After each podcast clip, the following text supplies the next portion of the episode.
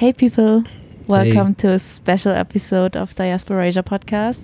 This is our first episode that we're doing in English. Yeah, and we don't do it from here, from our studio, quote unquote.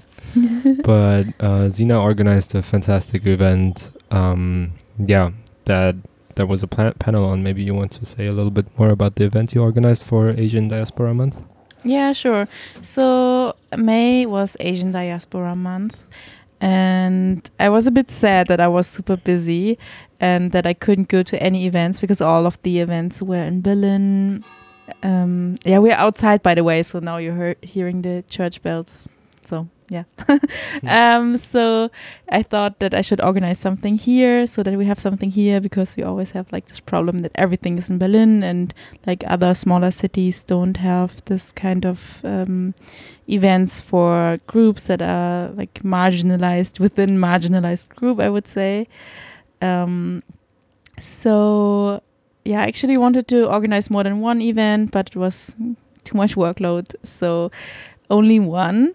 And um, I did a film screening. I invited the Chinese director Popo Fan um, to show his um, documentary that is called Papa Rainbow. It's about queer kids in China and their parents or their fathers and like how their stories are connected in like how the kids came out to them and how the parents first struggled with this and but then later came around and started supporting the kids and also got politically involved in doing work for LGBTQ in China. And it's a really beautiful documentary. Um, and then I thought, okay, so but now we have like only one event in Frankfurt, and the perspective is very much um, like East Asian Chinese dominated, and we already have the problem of like when we have like um, events in relation to like Asian whatever stuff, that it's most of the time East Asian dominated. So I thought, okay, we need to add something. So I wanted to do a panel where we talk about queer Asian perspectives and where we have a lot of different queer Asian perspectives and that are not like only East Asian perspectives and more also diaspora perspectives. Mm. Yeah, how, how was this event for you in the end? Like moderating the panel and seeing all the perspective that everybody will hear in a bit. Um, yeah, I was super nervous about it. It was the first time to moderate something like this and also in English. And yeah, and I wasn't sure who was going to come because I feel like this topic is really, yeah, like not many people are interested in that who are not, who don't have this like um, betroffenen Perspektive.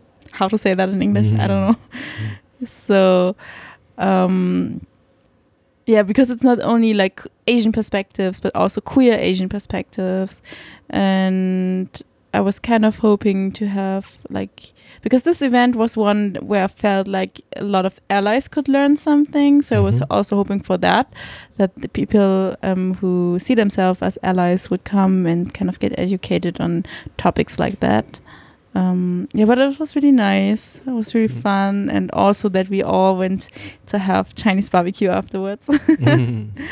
And I kind of felt like this is probably the first, like the first time to have a panel like this mm -hmm. in Frankfurt. Kind of felt super revolutionary. I don't know. Probably there was something like this, and I just missed it, or I wasn't here yet. Um, I don't always want to say that this was a first to make something sound super great because I actually don't know if it was a first. mm. um, yeah, I also really enjoyed it from a spectator's perspective. Um, Dan was there, and you will all hear Dan twice this month in our podcast because we have this episode. The next episode will be our birthday episode, and the last one will be about um, queerness, but more specifically about love and um, dating, dating, relationships, sex, whatever. boundaries, yeah, that kind of stuff. Basically, what you all were interested in, because you could ask us questions. We have so many questions that you asked, mm -hmm. and um, we're definitely going to do another one with this constellation. So with Dan, and also we had another guest, Kitty. Um, but you will hear it soon. so first, yeah, we are gonna publish this episode. Then there's gonna be our birthday episode, and then the like, next queer Asian episode. Um, yeah, I would say that's enough from us for now. Oh, um, two more things. I think first we want to apologize for for the quality of audio. Oh yeah, It was super spontaneous, but we still thought it would be worth sharing and that the people interested in it would maybe enjoy the content despite the bad quality of the audio. It's really really bad. Mm. It's just my phone really far away from from the speakers. Um, and yeah, for I was I was named as a, a person to sit on the panel, but after the movie, and you all will hear about my relationship status and everything else um, that is kind of um, yeah affiliated with my queerness. I th- in the last episode this month. Um, so yeah, after the movie, and the movie was super intense, and I thought my life reality was really far away from it. Um, so I decided not to sit on the panel, but just to be a spectator and ask the questions I had, and uh, don't regret this rela- uh, this decision. It was super super nice, and I don't think I could have said anything people on the panel didn't say, and yeah, really enjoyed listening. Still believe you had probably lots of beautiful thoughts to add, but next time or next episode. okay, enjoy and yeah, share it with people. I don't know. I really hope the audio is good. Audio is good enough for you to listen to it, but you will see. Yep. bye bye. Hey. So to my right is Popo Fan, who directed the documentary you just saw. Um, I first saw it at the Asian Film Festival, I think two years ago, and really I was crying the whole time because it's just such an amazing piece of work, and it's, it's, it's really I really felt so many things as a queer kid coming from a family of Taiwanese immigrants, and this really means so much to me and to so many people, and I really saw like so many people crying in the audience this time as well. Thank you so much for your work.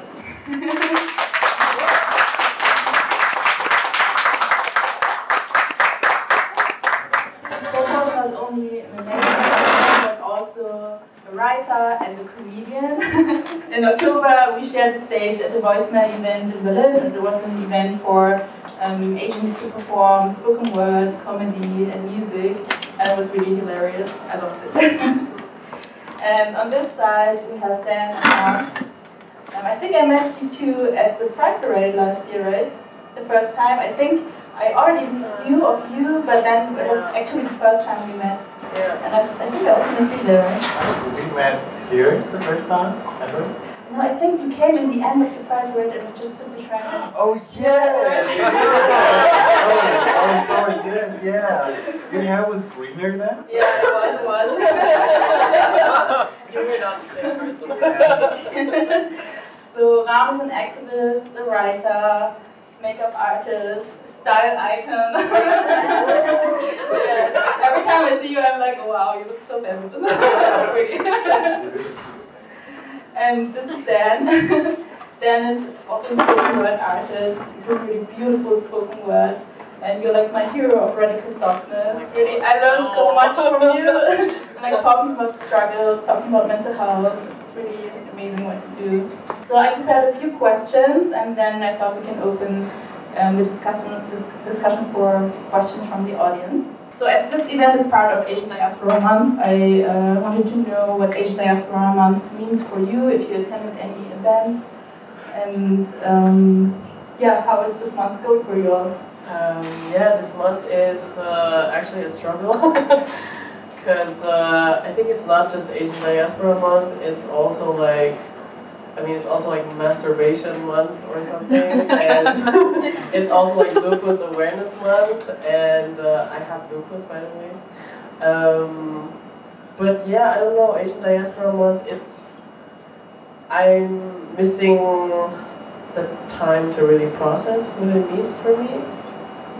Um, Yeah, and I haven't been home this month, so I don't know. I would like to have more time with my parents and family to talk about this, but um, yeah, at the moment I don't even want to call my mom. yeah. Yeah, so um, for me, coming from not like as in the whole wide world, we us, like my kind is not very much like um, visualized as Asian, so we didn't like get a lot of Asian diaspora moments for us to claim.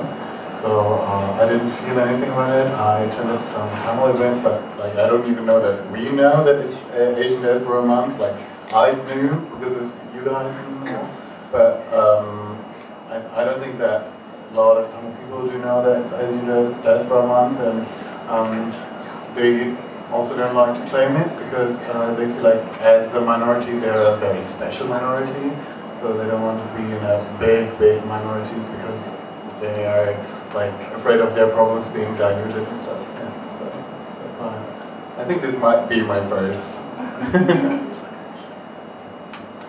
Well, uh, for me, I didn't know about it until I got invited to for this screening in Frankfurt. So it's very special.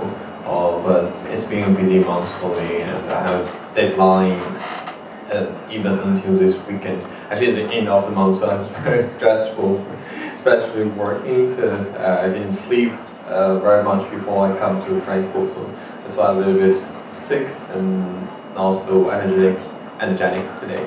But let's see. And but this um, Asian diaspora might give me some energy. Yeah, it really like the, like always the problem is that all the events are taking place in Berlin. Like I wanted one to be here, so I had to organize it myself. and I feel like this is like a problem we have that like everything is in Berlin, and we need more structures, we need more community and more resources to organize things like this and have more of the community.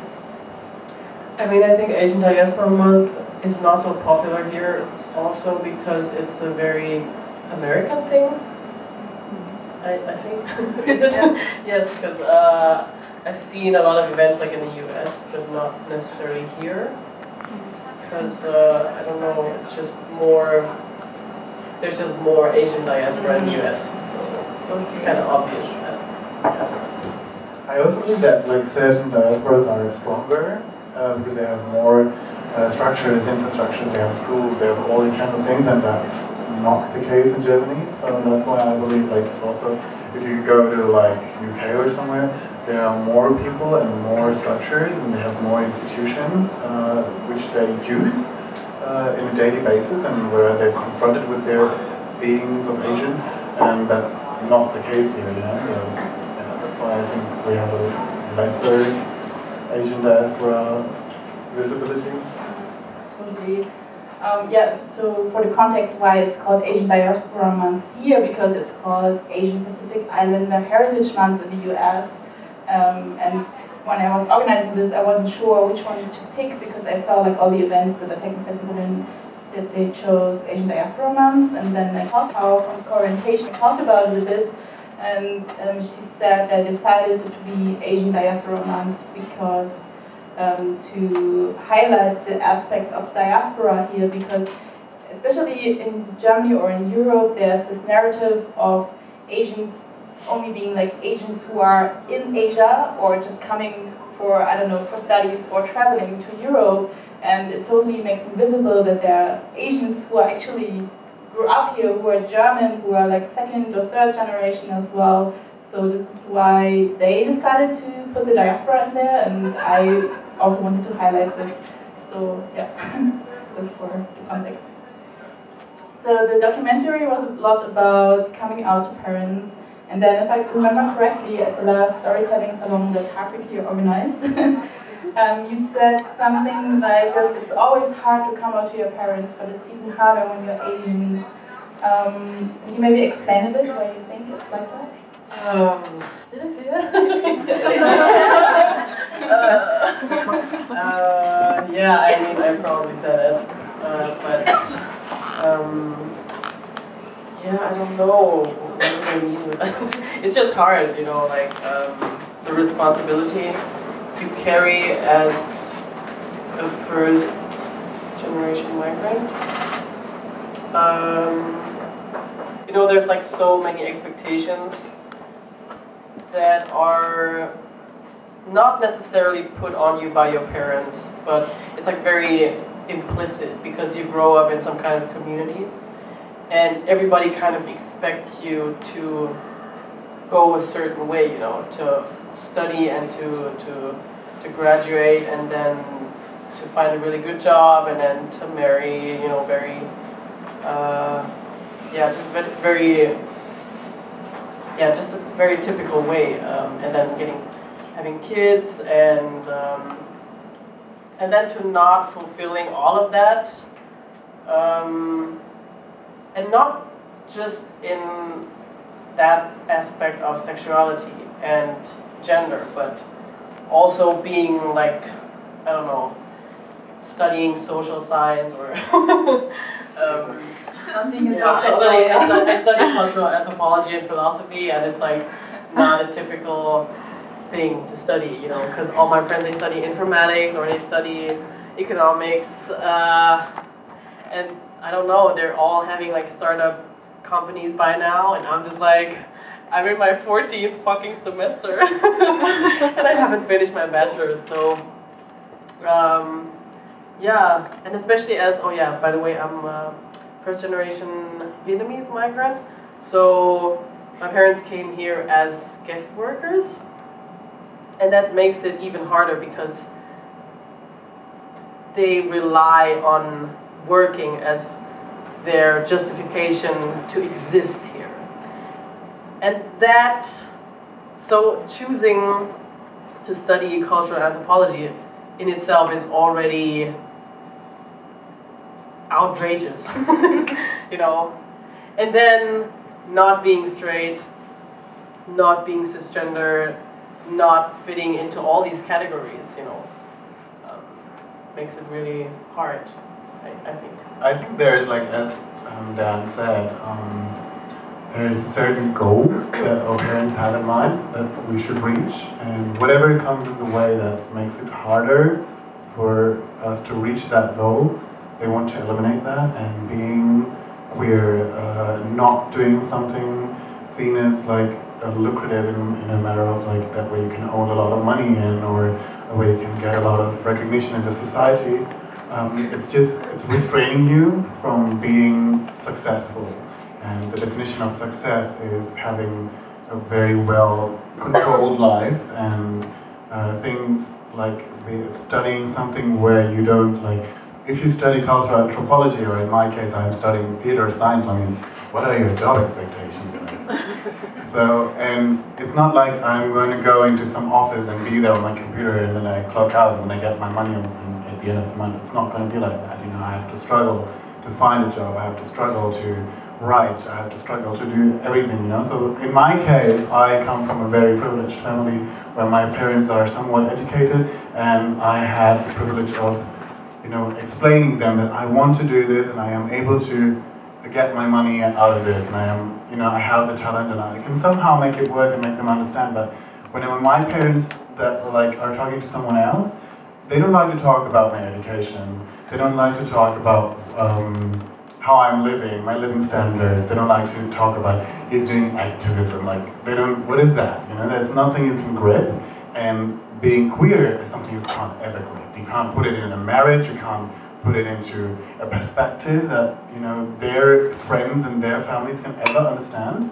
Um, so that's why they, they're very like scared of uh, that because you can't be, um, you can't translate this to their kind because it's something that's new, it's our thing, you know, and it comes together as another problem of, you know, sadly it's mostly queer people who do these alternative studies and um, a lot of stuff, you know, that where they go for activism because they want to be visible, I think, you know. And then when we go into um, also being queer and then you're getting out, you know, it's something they can't like, they can't grip it. It's something, um, it's not explainable. So I think that's a very big fear of our parents. And that's why it makes us hard because we don't want them to be fearing, you know, because we are the ones who fill up their, you know, Anträge and all of it. And so and if we take away all of their ground, so like we, we don't want to be responsible for that.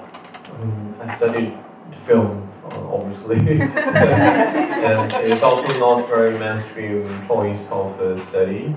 Um, our, well, my parents, um, they're cooler than what I expected. So when I said I want to go to uh, try to uh, study Beijing Film Academy, they said, yeah, go ahead.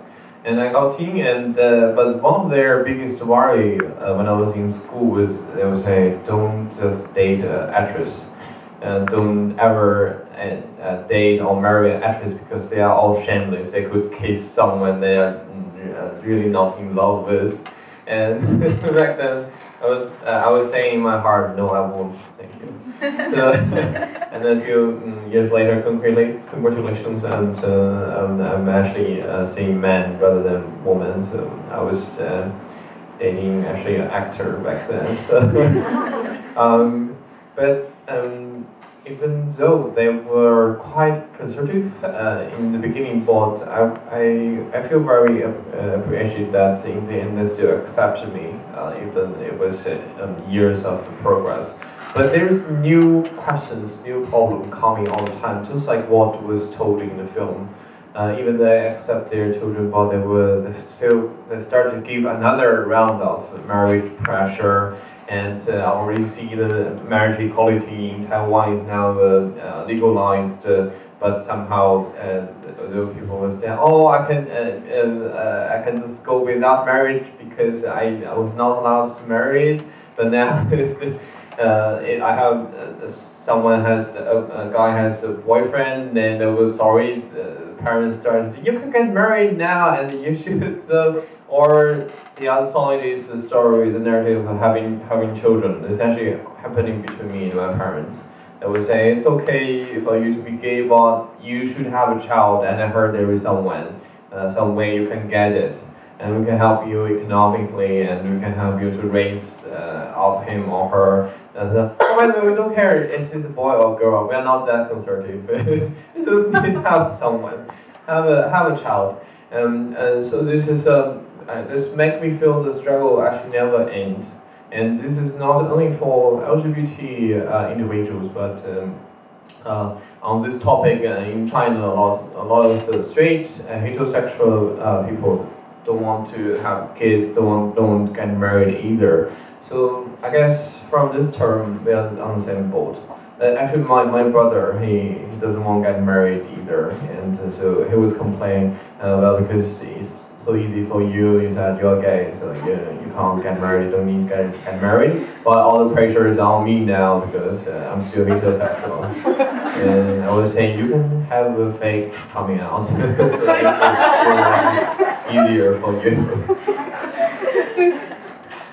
yes, I totally feel that. My sister, my older sister, is getting married in October, and I thought, okay, now like at least one of us is getting married, then not so much pressure on me. But no, everybody's now like, now it's your turn, you're next. yes. so when you said just said that, like it's really hard for like our parents to grip this idea what queerness means, and I had to think about um, this podcast. It's called Nancy and one of the podcast hosts is uh, Taiwanese American, and she did one podcast episode where she is traveling to Taiwan with her mom, and it's like coming out over and over again because her mom just is ignoring it and not accepting it. And um, at the at, in Taiwan, she's like meeting different activists, and she's also meeting um, somebody from a hotline for parents of queer kids. And um, this person then told her that it's really hard to understand for parents what it really means to be queer. They don't have an idea what it means and what our lives could look like.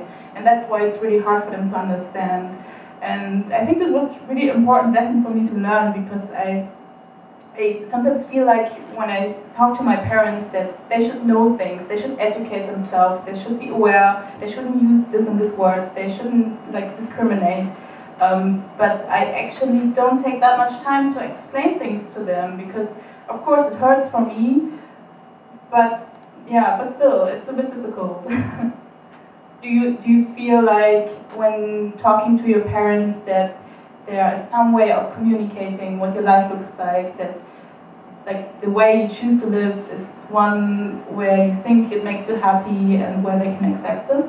Um, in my case, it was like um, uh, when I write, I write in my mother tongue, it's Tamil, and um, there was a writer, she wrote about uh, alternative livings, as in like LGBTQI issues, and then she was writing about gay people, and um, she, like, she's a Tamil woman, and um, she's not very fluent in German, as well as she's not very fluent in English, so the only way she can gather information is in Tamil, and the problem is that in Tamil, there is not much literature about these issues. So she has no chance to educate herself about it.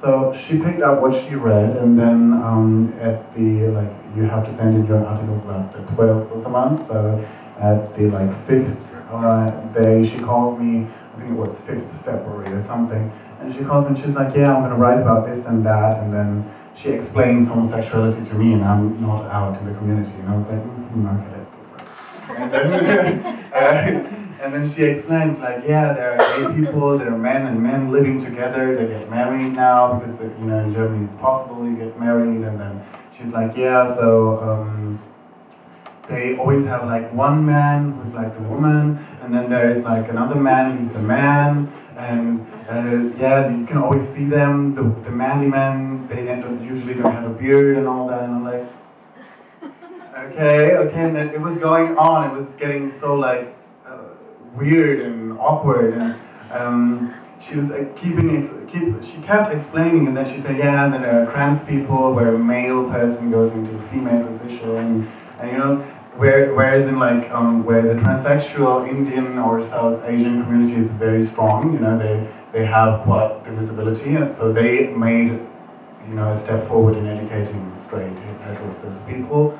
Uh, but the gay people, they don't have any visibility. So people put on stories upon you. It's, it's ridiculous. And um, that's why where I was like, okay, I'm, I, how can I um, be out? You know, I, I live my life as I am. I told my parents, yeah, so you're not going to get me married ever. And you just prepare for that. And that's the way I kind of out myself. You know, that's how I came out, kind of. But I like struggle with the idea of explaining it to them because I remember one day it was a very sunny evening when um, I was sitting in, the garden and my mom was on the phone and then she, uh, you know, ended the phone call and came and we had like a little um, uh, sing sang thingy in the garden and she sat there and was like, I think, oh mom, what are you thinking about? She's like, yeah, I'm very glad to have healthy kids. And I'm like, um, okay, like, why are you saying this right this moment? And she was like, yeah, I just heard that, and there is another Tamil guy who shares my name. His name is, I'm not going to say his name, but his name is very, very similar to mine. okay, so, and he lives in Cologne. And um, what happened was uh, he outed himself to his parents, and then what the, and then somebody heard about that, and the Tamil community told other Tamil people that this guy is living as a girl now because but he didn't like change his sex. He's not transsexual. But they said he's living as a girl now and with his boyfriend. And I didn't understand. I like I just saw him like at this gay queer party. Like I didn't see him being transitioning things. So I'm I'm I don't want to judge anyone's gender, but you know. And then I was like, oh, she's trying to explain that this person is gay now because he is the female and his boyfriend should be the man and you know and that, that's how they explain a homosexual relationship between men. You know and i was like okay i can't i can't come out to this mother. Well, how can i how am i to explain this? Like i'm not going to be a woman soon. Like i don't want any gender. So why, why would you want to put me into any category? So there, has to be a category. Somebody has to be a man and somebody has to be a woman. So i have to you know i have to someday carry out a child. So how I'm going to be carrying out a child? It's not going to happen. So how can I be in a relationship with a man? There is a lot of struggles that we can't explain to our parents because we ourselves don't have the energy because we struggle a lot on our own. so. I mean, I, I definitely agree, like to some point, that it's really a struggle to explain certain terms and labels to, to our parents, I think. But um, then I also want to, you know, open up this um, this thought of, you know, somehow decolonizing the way we talk and also think. Um, I think we're because we grow we grew up here mostly we have this urge to put everything into labels that are defined here, you know, that are created here. For example, queer, you know. We don't have that in Vietnamese, for example, so we just use the English term. But then we kind of stop looking at the way Vietnamese society or other societies, for example, look at gender, you know, like the small notions of gender and sexuality in society and everyday life. And I want to give an example. Um, for example, I came out to my parents as bisexual, and that was like a disaster. um, like my mom, she didn't talk to me for like half half a year, and uh, my dad, he was totally cool though. Um, so that was like a traditional coming out, but I never talked to them about my gender actually. Um, and I think now I kind of, yeah, I don't actually have the urge to come out to them as gender fluid because, um, so let's, okay, I want to explain it a bit. Like right now, I'm very feminine presenting, like very traditionally fem feminine presenting. So it's just very simple. Like I'm, I'm their daughter, and uh, yeah, I'm, just, I'm just a girl for, for them, of course. Um, but when I present very masculine, like short, uh, short hair, like very, very typically masculine, then I remember like all these moments uh, my mom treated me, for example. Um, she says stuff like, um, you know, she just comes up and she just hugs me, and you know, you just have to imagine like I look like a boy. I look like a K-pop star. you know, like short hair, and I have my chest uh, like I'm wearing a binder. You know, so I really I pass as a guy actually um, for for some occasions. And she just comes up to me and she just says, "Đẹp trai," and that means like handsome boy. And that's you know that's a kind of acknowledgement of my gender without actually having to explain to her like, okay, mom, I'm gender fluid, you know, non-binary, blah blah blah. you know, that's too complicated, and I don't have words for that in Vietnamese. But just knowing that she does see my masculinity in a certain kind of way, it's just very, very uh, acknowledging. Yeah, it's it's it's just very, it's a very good feeling, you know. And just another um, situation. So it was Mother's Day, I think, and me and my brother, we went to like a Asian buffet thingy with her, and uh, there's this old Vietnamese lady, and as we walk out, me and my brother, we walk side by side, and my mom, she walks in front of us, and then the old lady, she looks at my mom and she says, Oh, you have two really handsome boys. and the funny thing is, my mom, she goes along, you know. She goes along and she doesn't correct her. you know, and these are the kind of moments where I'm thinking, of course, not all parents are that cool in these situations, you know. Um, but I do want to give them the credit of being able to grasp gender in a way that is not necessarily the way we do it here, you know, as in pronouns, as in actually using the so-called correct terms, you know. Because um, I feel like we do have so much uh, diverse history when it comes to gender at least when I think about Southeast Asia, um, which has been widely erased because of colonialism. I think about this question and thanks both of your sharing It's very uh, is inspiring. And uh, in China, uh, media Chinese government strongly uh, censor all media about um, LGBT issues. So that's why in the society is very lacking of uh, knowledge or uh, image about um, topics um, LGBT or queer. That's why uh, I was working on those documentaries, um, and so we can show we can show them in some smaller places, a cafe or university or gallery sometimes, and we have short version to put online. And so until now, I'm very proud of those works because I meet people, and some of them heard I'm the director of the Mama Rainbow and Papa Rainbow. They will come to me and tell me that show to my uh, to their parents when they come out, uh, which help them to, uh, the progress to be easier. I don't think it will really change everything, but um, at least they build this conversation and it's a material they can use. Um, in the same time, I, uh, as um, uh, someone grew up grew up in China, actually in, in the history of uh, uh um, China, there are a lot of uh, stories regarding queer or homosexuals. So, but those stories was mostly erased from our textbook, and uh, also there were little. Um, um, openly published book will talk about them, um, and people forget. So most of the term we are using uh, on queer or LGBT issues are still translated from European um, uh, or American um, terms.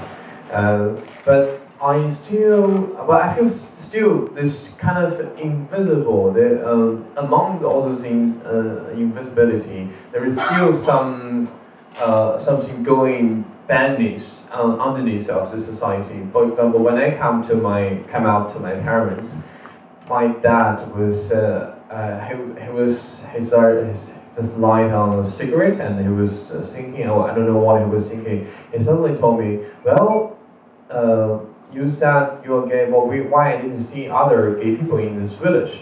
Uh, where I grew up, I, I just told my dad, well, there must be, but um, they, they, there was only a few choices. Either uh, people uh, like me, I know that I won't have a good life in uh, staying here, so I study hard to go to uh, Beijing, to go to big, big cities, find another future of mine. And the other option is you, if you stay here, you probably need to get uh, to, into a heterosexual marriage.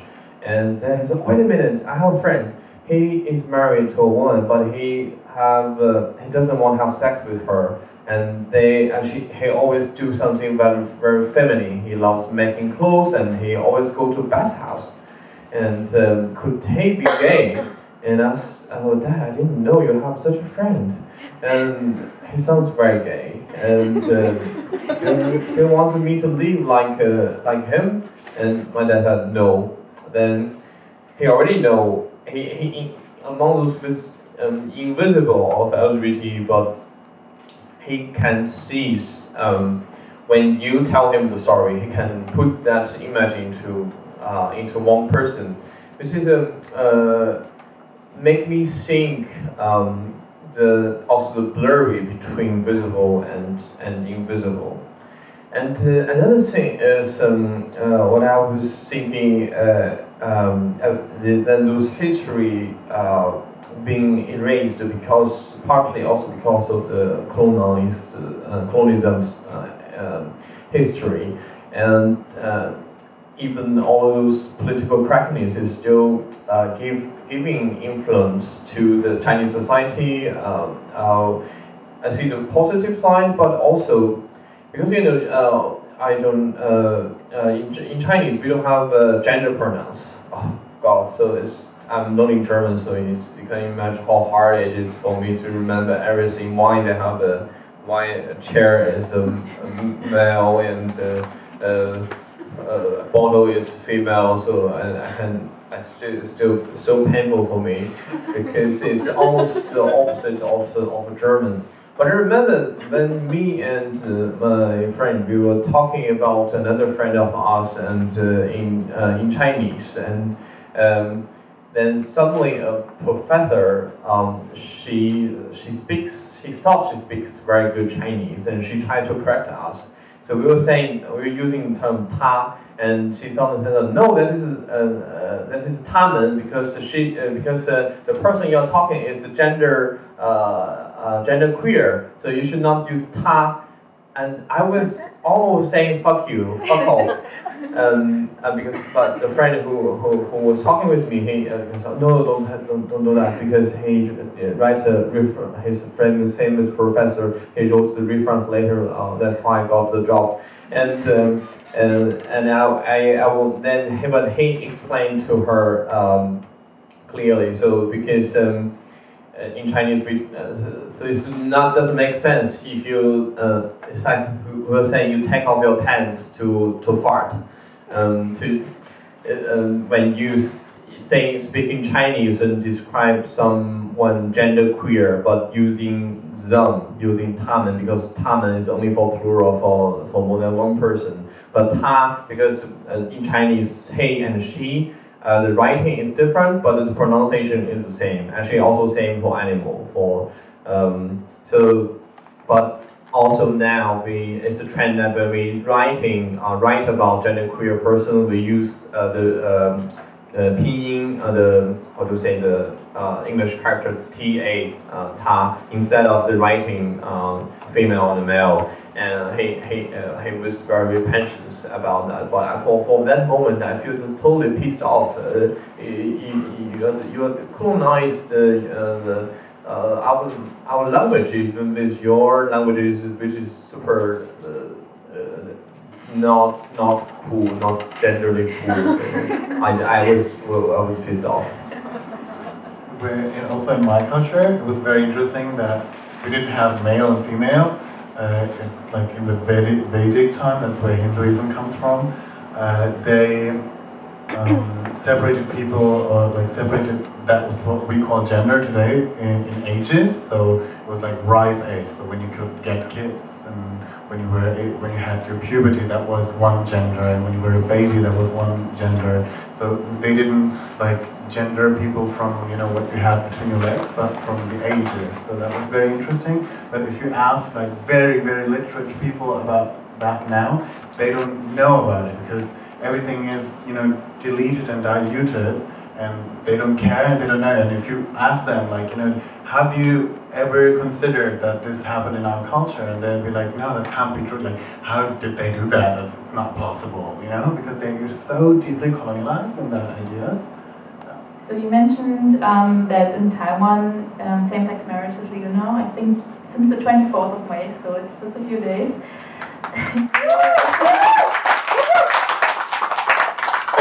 And at the day where the Taiwanese parliament voted on same-sex marriage, the president, Tsai Ing-wen, wrote on Twitter, um, quote, Today we have the chance to make history and show the world that progressive values can take root in East Asian society. And I was actually quite annoyed that she wrote this because I feel like she's framing like acceptance of like queer people or queer rights is an something that is inherently a Western concept, and that Asian countries' progressiveness is measured by this Western standard. And even though there's like this huge variety of different gender expressions and sexual orientations we had like before Asia was colonialized, and like most of the anti-queer laws that still exist today in Asia were all imposed by colonial rule. So my question is, do you see legalizing same-sex marriage as an act of decolonization, or do you think that maybe we, as, as part of diaspora and kind of in the tradition of post-colonial thinking, are reading too much into it? Do you think like this, like conversation like this is happening in like these countries as well? Like I know for certain that it's happening in India very much. Uh, I don't know about Sri Lanka because Sri Lanka has a lot of other problems. Um, but um, in India, I know that it happens, and you know, we like Sri Lanka or Tamil people a lot. They like to take uh, India as an example for a lot of things. So. Uh, the LGBTQI India uh, community in community in India is not like very visible in Europe and in the Western Western society, but inside um, India they're isolated, but they're very much visible. and they do a lot of things, and they do have talks. And I also like watch a lot of documentaries where it's authentic documentaries, not like where white people go and do that. It's like um, where they did their own movies about um, homes for LGBTQI people, and where they, um, when you know, uh, when they had like certain pairs where they were making them able to go with foreign passports, you know, get married, and you know that's still happening. And um, now they don't like if they want if you if you want to get married, you could do that. But you know, if you had to flee, they were like contacting embassies in Europe, and you know they had had a lot of very well established infrastructures where they do that. And um, so I, I think it happens, but it's, it's like still uh, something that we look down on, you know, as in like they have these small movements, but in these countries with the legislative um, things they have there, it's like huge steps that they do, and it's very hard for them, you know, they are like uh, not just, um, you know, like in Germany you can't attack LGBTQI institutions openly, you know, with fire bombs or, you know, you can't set them on fire, you can't go there and throw acid on people in Germany, you know, they can't come here and do that, you know, they, but in India or Sri Lanka, all these countries, it's normal, you know, if, if LGBTQI people meet somewhere, they will set things on fire, they will come and, you know, beat people up, and still they do that, you know, this is like, it's like rich people who, you know, uh, are gay, they give other LGBTQI people their houses to live in. You know, they have like big, big, big bungalows where they say, okay, let's just make this a camp for the people who get their visas to um, fly the next day or something, or um, they make up like small little LGBTQI embassies in houses and like private homes where like there's like a huge family coming together, you know. And I think also it's always uh, a matter of family perspectives in these um, things because in Germany I feel like okay we are all LGBTQI people and we have other aspects that bound us together as being Asian or you know being people of color um, but it's still something we've very much isolated in our own but there it's a lot of like you know they have to stay together because when you go out alone you're very vulnerable so they they have a lot like you know in these transgender communities, they have like moms, you know, who like these this all this mother culture that you see on Pose and which has, was established in New York and everywhere. We also have that, and I think we might have have that before you guys. um, uh, you know, it, it all happened. You know, there's like um, this this um, conversation of buying a kid, and then you have to pay back. You know, because your mom spent so much money on making you feminine, buying you clothes, and um, you know, caring for you, buying you food, and you know, getting you a job, and then you have to pay your mother back in order to go live your own life or go build your own house or something, you know. And um, we also have that, and these conversations are real. And I can speak for India because that's what I, you know, see there. And in, in my own motherland, as they call it, it's still something that's not very visible there. And um, I try to speak to a lot of uh, LGBTQI people, and they they just are not visible because in like Sri Lankan government is very harsh on uh, queer issues. Yeah. I think India is a very good example. Uh, I think I'm actually split. I feel like in the case of Vietnam, it's very. I feel like the legal situation is not as important as um, kind of working on the stigma in society. Because I, I don't know, it's just like you have a very corrupt regime and changing the legal situation kind of shows to the Western world that okay, we're progressing somehow. Um, and that's definitely important just for the country's image in a way. But then, if I look at Vietnamese society, it's still very, yeah, it's, it's just very stigmatized, just like homosexuality. Um, like it's accepted in certain ways and areas, but um, I feel like the legal situation doesn't change that, unfortunately.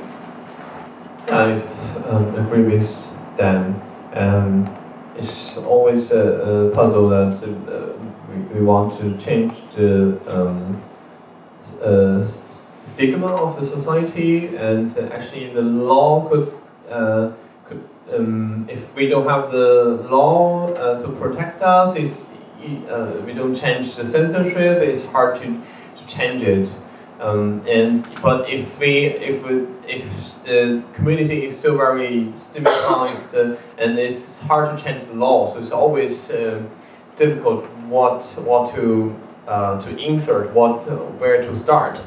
Um, I'm, I'm mostly uh, positive. Um, uh, see the law in Taiwan, uh, the change of the law in Taiwan positively. But I also have my concern. One of the things is um, I uh, I see the uh, why this uh, change happened at this moment and how do politicians use it and how people read about it. Actually, there is a phenomenon of nationalism behind. So when they were saying well, the first in Asia, of course.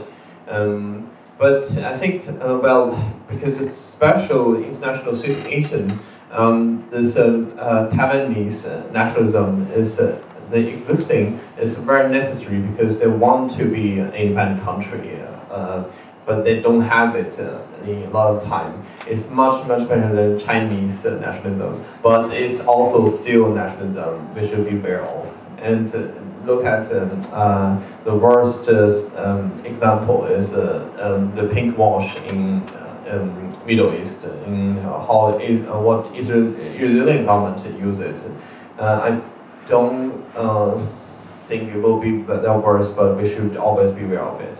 And secondly, uh, there is one phenomenon that a lot of people think, oh, marriage equality we have, then we are there. But we are there, where is there? I, uh, when the federal government does recognize sex marriage in the US, and I see so many um, uh, like cheers on, on, on, on Facebook, but I just uh, said something against it. I didn't remember what did I said, but it totally make my Facebook to be a disaster that days, and uh, some of my friends unfriend me and block me. um, and uh, so they, they because they think this is something we have been trying to uh, um, achieve, uh, our achievement is there.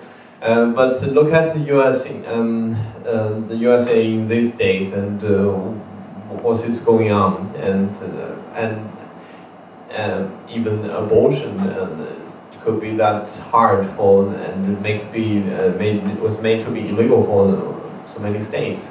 And uh, um, of course um, these are not the same um, uh, group of people who was fighting for it, but it is a certain conservative uh, trend into the society, and uh, a lot of uh, uh, queer people that don't care anymore because they think, oh, this is not my issue. Women's issue is not my issue because I'm white gay man and I can get married, I can adopt children and so then they lost this um, this strength to continue to fight. I mean, I do think that is also maybe the the, the difference become becomes clear between so-called you know Western countries and you know um, Asian countries. It's like Western countries are very focused on the individual, so they rely very much on the legal situation. You know.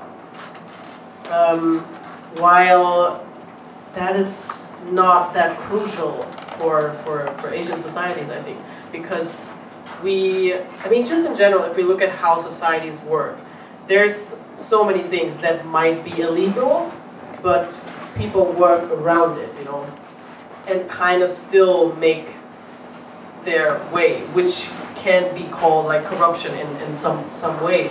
But then also on a small level, when it comes to family and there's just a whole setup that people need to deal with, which is way more important than being recognized legally. More important is that your family recognizes you, that you function in this kind of hierarchy, um, that you keep, that you're saving the face, um, which is tragic, unfortunately, you know. But that's so much more important than being recognized by a state, something very abstract. So, yeah, I don't know, that's just, I'm, I'm repeating. it's not that important, I, I think. I think it, it also goes along with why a lot of states did not accept, like why there is still a death sentence for people getting into um, same-sex relations.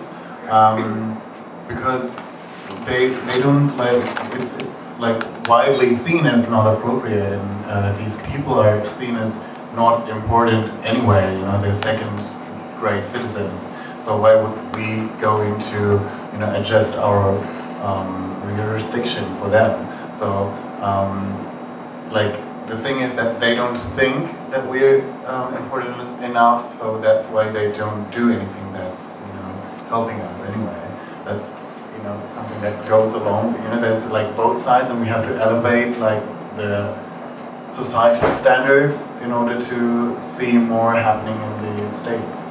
States, you know, otherwise, because if you don't elevate society standards in terms of you know being more friendly towards LGBTQI issues, you don't have any thing with uh, any kind of oh yeah, now you can get married, but we still hate you. So. Okay, let's take some questions from the audience. I saw people writing stuff down, so maybe there are questions.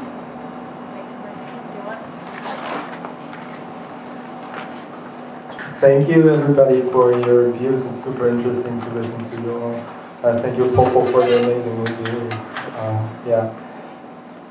Um, I would like to go back to finding a common language because I remember and like our parents not understanding or the notion that our parents don't understand the notion of queerness. in know, I did a podcast episode where we were just like, oh, like stumbling around with like academic stuff, and my mom didn't understand which might be a good thing, but then again, I want her to understand. And I think what's so important is that the process of decolonizing is also part of finding a common language with our parents. Um, if uh, you want, if you are in the or like in the situation where you can out yourself or when you can come out, so finding a common language with parents and generations that that don't uh, that don't have access to academic concepts like queerness and how queerness evolved. I wouldn't say queerness is an academic concept, but the way we talk about or the tools we are given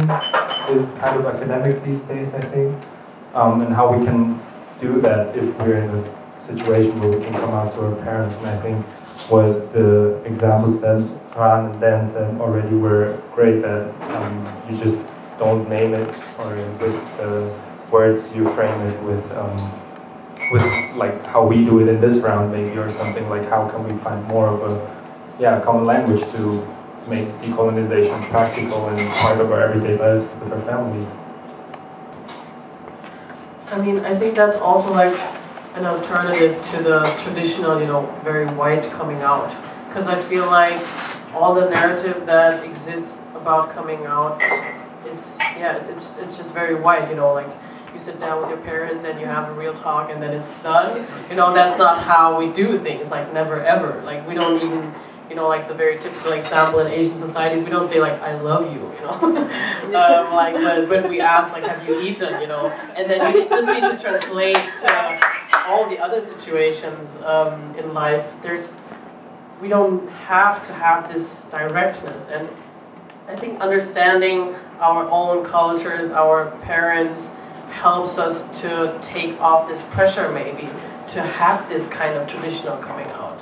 Um, yeah, I really liked what they did in the documentary that they have an event that was for kids and their parents, and that's I think that's a thing that we don't have here in Germany because it's always like I don't know, it's different. I think it's really different for white Germans to come out to their parents because because like when you do this and your parents are Asian, it's more like yeah, it's like everybody gets involved. It's not like your own thing because like you're like you're talking about your own sexuality or your own gender, so it's actually your own thing. But for your family, it's not. It's like everybody's concern, and I think that really makes it different. And I really wish there wish there would be something like a camp where we can send our parents to educate themselves about queer stuff. that would be really great. I also think it's very beautiful how they did that in the movie, um, but it's also like not just about a common language, but also a common ground. Because um, for our parents, when I talk to my parents about decolonializing their brains, they'll be like,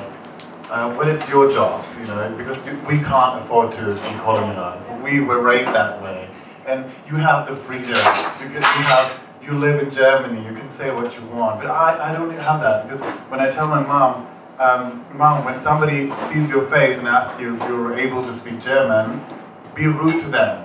And she, she's like, no, they don't know because I don't look German, and she's she's fine with it. And you know, we have to sh- shift that ground to somewhere else, you know, because that's where we have to call like decolonialize as well. And they're like, yeah, but you can afford to say no because this is your country and all that, you know. And that's why they like they leave the job for us to decolonialize, and I, we have to like shift the ground to yeah, it's also your job to you know make our ways safer for decolonializing. And um, I think with the idea that came in the movie, we, might get like thing, things together. I hope someday, you know, I'll be in for some projects. So regarding to your question, I think one thing is um, um, uh, where the where is the common language. I believe one of the common language is story. Uh, no matter what kind of uh, cultural background or education uh, parents or other people have, the well, we all know stories. We all heard stories, and with story we can put uh, our image in, um, and um, uh, into it. So. I still believe the power of storytelling, so that's why uh, I will continue my filmmaking. Um, and second is community, as um, um, both of you said, and in the film they, they organize this um, community meeting, and it's not only uh, I have been seeing how they grew this grew up these years. In 2008, when I first time went to their conference, there was only two parents came, and and and the second year there were maybe four or five, and uh, there are more and more parents coming, but they are all crying. And after the conference, there was so many tissues on the on the ground, and I was even thinking of collecting them and make them into uh, installation. Um, but then it, uh, it when it keep on going, and they were more laughing rather than crying, or people cry, uh, come here with tear and uh, leave with uh, with smiling or, or, or laughing. So it's, uh, it's uh, it changed really a lot. Uh, but uh, um, there is also um, this could be also disaster because sometimes they were already only the parents were meeting with each other. They were happy, but they already arranged their children to meet each other and uh, um, try to arrange them to date. And, but this um, uh, this is happening. And now that I think the, members has been hundreds, thousands of uh, of them uh, all over the country, not only from um, those uh, physical uh, uh, space meeting, but also also they, they have a huge uh, online network, online community. So people some of them live very uh, far away in northwest China, so uh, it's very expensive to travel for them to travel to uh, Guangzhou or to Shanghai to attend the conference, but they could have just uh, um, online uh, some uh, apps you can um, attend the conference um, from the internet, so people feel each other. Even sometimes they really meet in person, and they will say, "Wow, we have been talking like a." There was another one mom talked with another mom already for a year and time times, and uh, they have been in a pair of uh, on therapy, but they eventually they meet, and I think that's uh, that's kind of, this kind of community is, is beautiful, and they obviously share the common language because they are from the, sec- uh, the same generation. They have the same uh, similar situation um, with uh, with their uh, difficult relationship with their kids, and um, so uh, I, I and, uh, I feel when I after I was out to my parents, we can talk a lot more than before. So we talk about sex, and uh, this uh, usually didn't happen uh, when I was in Closet before the so uh, just open up both of our life. I think there was another question. I'm not sure if it's a question. Um, I wanted to come back to what we were speaking about before as well, when Kuzo, you talk about um, um, finding a common language. I, when I heard that, I had a bit of a problem with it, and then I like the way around you spoke about finding a common ground. And I think that there's this concept of ways in which um, some literature on how like South Asian women maneuver through ambivalent spaces within families to negotiate the question of marriage and stuff like that. And um, I was thinking about these spaces of ambivalences, and I also was thinking about kind of in the example that Dan you gave as well, um, the power of silence as well. And I think finding these commonalities within these different silences um, speaks so much power. So when I think of even my parents, um, with the kind of um, let's say the backdrop of, of being a part of the hegemonic white racist British society living in council estate in the BNP area of, of London. And that was a there was so much silence going on and then kind of the silences that I had to reflect upon and thinking that I'm, I'm silenced. But there, you know these kind of different forms of silences that we've gone through generationally um, I just kind of wanted to like kind of bring that in as something that I've, I've kind of reflected on more that's then not said and what kind of this trauma that then is carried through different generations. I don't know, I just want to kind of bring that in a little bit. Yeah. Yeah, I think um, Western society mostly relies on, you know, like explicitly saying everything yeah. and doesn't have a kind of this kind of sensitivity to silence and what it means. Yeah. Um, and I think the way we grow up here has made us maybe numb to, to these, this kind of silence, you know, understanding our parents' silence also, you know, because they choose when they are silent, you know, and it always means something. It's not like they don't say anything, but this silence does say a lot, actually. Yeah, I, I don't have anything to say. completely go along. Yeah. That's also like it's very. I, I don't I don't like because my sister she grew up more German than me. Um, she had more German friends. She went to a more Germanly popular school, and for her it's very hard to accept that silence, you know. And um, she wants to hear, yeah, like I'm okay with you doing that, this and that. I'm like, no, you know, because it's very hard to be silent as well. It's very hard to not say something, to not hurt someone. Um, and we have to acknowledge that a lot, you know, and that's what we miss a lot. And that's like also um, their alternative forms of living with queerness of other people. And if they do not talk about queerness, it's also like, you know, we see it as being ignorant about something or not thinking about it or just isolating yourself, but it's also accepting. It's just we have to, you know, namely the accepting a lot of times. More questions? Um, I really like the discussion about pronoun thing in China because that's something I personally struggle with a lot as someone who's trans and genderqueer, what kind of pronouns I should use for myself. Um, and I was wondering in the film, because the pronunciation um, is always the same, how you decided, especially in regards to the trans children, how to um, translate those pronouns into English because I saw sometimes used he or she or the written TA. And yeah, just wanted to ask about that.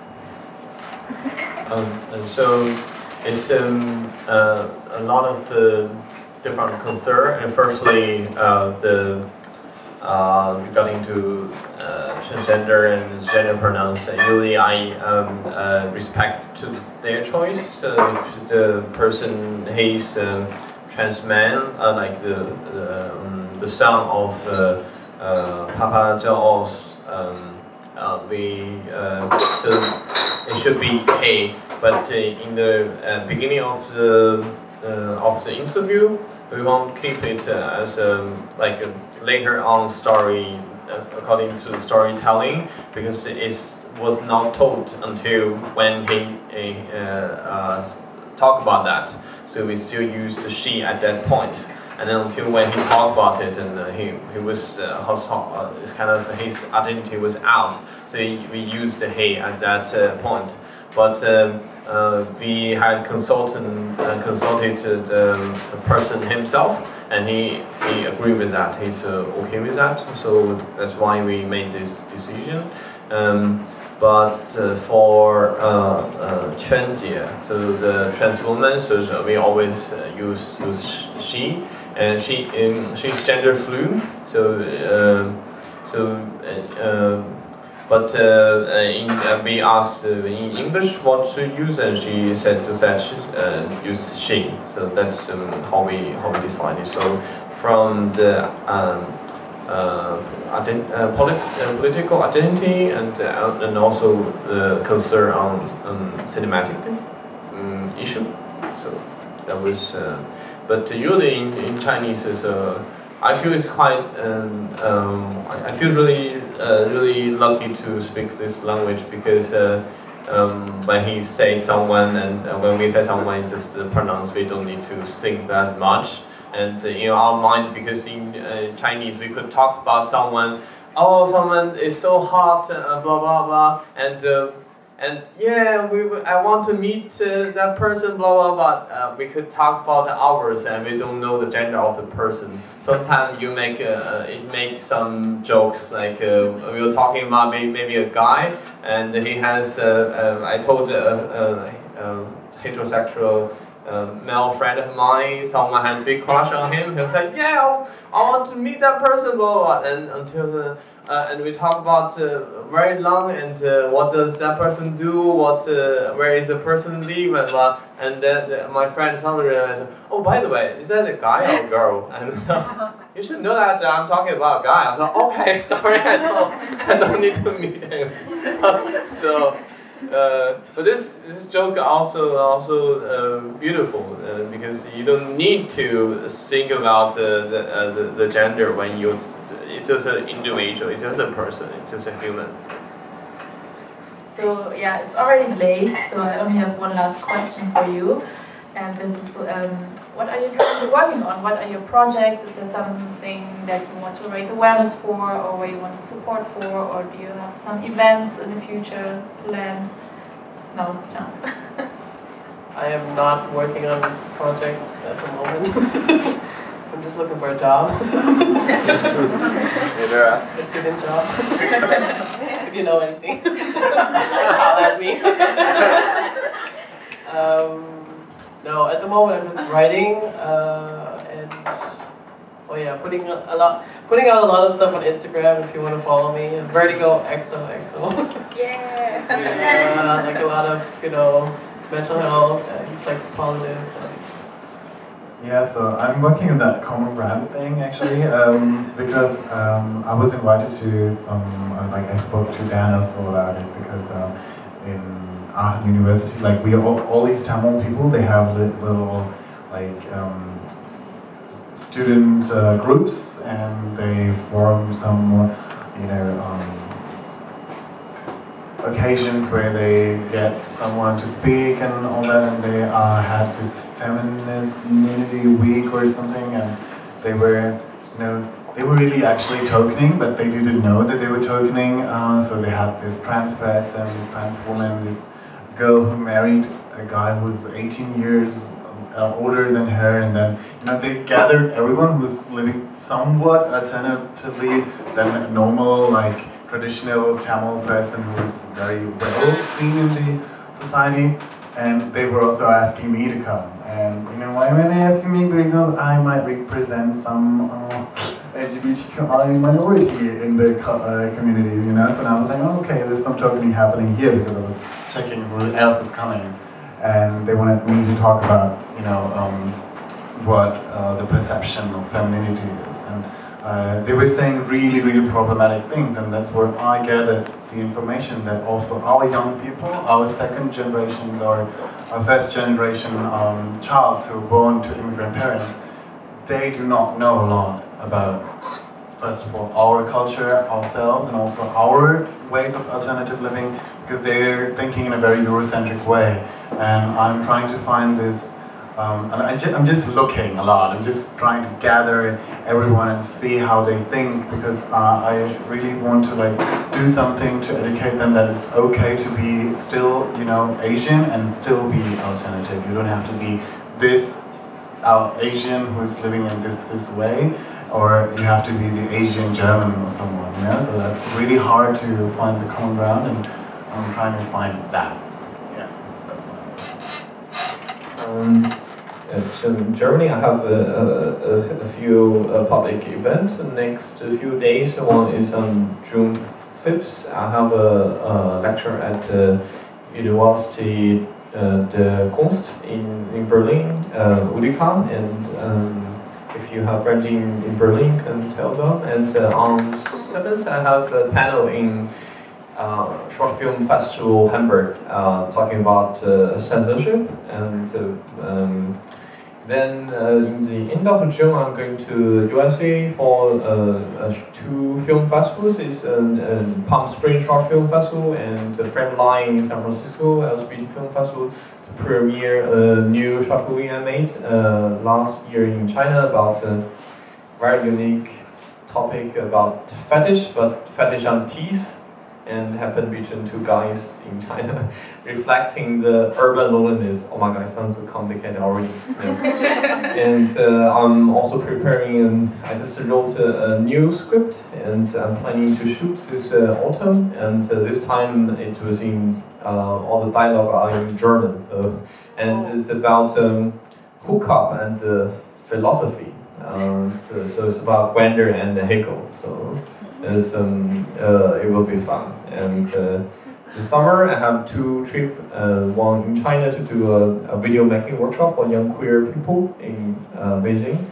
And, and, and um, then I'm flying to Colombia, uh, Bogota, uh, to uh, for the queer film festival there. I'm going to create a, a film series on uh, queer migrants in Berlin because my trip was sponsored by the Goethe Institute. So and I realized it's a privilege to be German. So and I also looking forward to that. So that's and uh, since this uh, April. Uh, I made a, I created a film series on queer Chinese at a space in Wedding, Beijing called uh, no, Berlin um, in Berlin called bi'bak, and uh, we had a really great cooperation. And uh, we are talking about another uh, round of the film theory. It will be Chinese and uh, Turkish um, uh, crossover program next year. So we are showing different topics, uh, both happens in China and Turkey,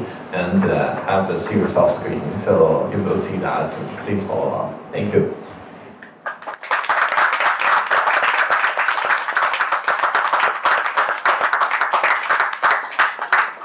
Okay, I just quickly want to use the opportunity to also like promote one of my things.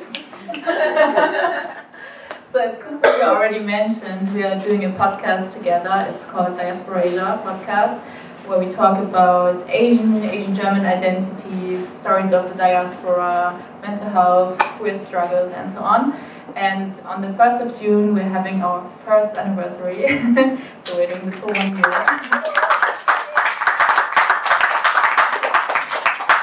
And yeah, we also think that the power of telling stories is so, so important. So we're doing a storytelling event. Um, we are telling some stories, and also like Ash and Harpreet, who are sitting over there, are also going to do some beautiful stuff. I'm super excited for it. So it's the 1st of June at Internationales Zentrum. You can all come. There will be food, lots of fun. What time? It starts at 7. Oh, Over there is also a poster. You can take a picture of the poster and you have all the info. And you, of course, you can find it on Facebook, Instagram, and so on. Okay, that's it.